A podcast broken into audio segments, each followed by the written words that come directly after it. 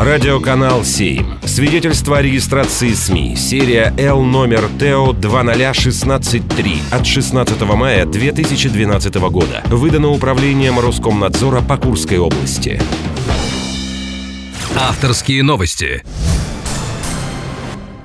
Здравствуйте! Это солистка Курской государственной филармонии, певица Дарья Маленкина. И в выпуске авторских новостей я расскажу о главных, на мой взгляд, событиях недели из жизни Курска. Медучреждения обязали бесплатно выдавать пациентам бахилы. Такое решение приняла прокуратура Курска. Я могу сказать, что это очень хорошо, потому что расхожая шутка гласит, что платная медицина начинается с бесплатных бахил, а бесплатная медицина почему-то с платных. Поэтому я очень рада, что прокуратура Курска изменила ситуацию все-таки в пользу пациентов.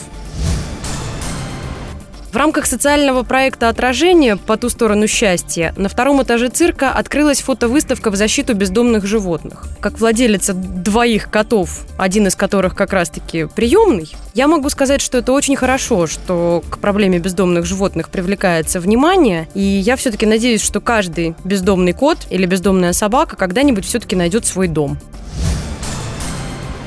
Курске объявили конкурс на лучшие тексты музыку для гимна молодежи Курской области. Принять участие могут все желающие. Я работаю со студентами и могу сказать, что в Курске очень много талантливых, интересных, креативных ребят, которые вполне способны заявить о себе, написав гимн молодежи Курской области. И я очень хочу, чтобы этот гимн прозвучал в городе Сочи на Международном фестивале молодежи